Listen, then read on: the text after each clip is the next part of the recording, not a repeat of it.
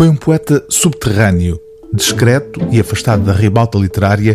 Rui Caeiro construiu, em plaquetes e livros de pequena tiragem, uma obra que, reunida agora neste volume, prefaz quase 800 páginas.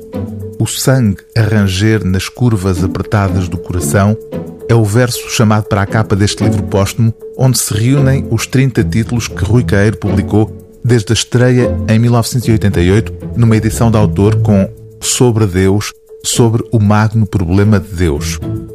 Apesar de póstuma, esta edição foi preparada ainda sob a supervisão do autor, que morreu em janeiro aos 75 anos.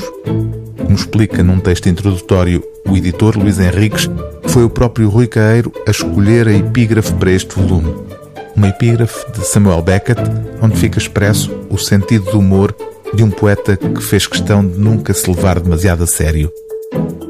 Vendo-se sozinho, sem nada de especial para fazer, o Ott meteu o dedo indicador no nariz, primeiro na narina esquerda, depois na narina direita.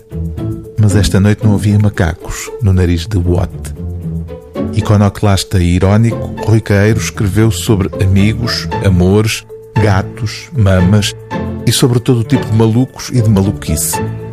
Gostava de contar a um maluco, um maluco daqueles mais graduados, longa história dos meus fracassos.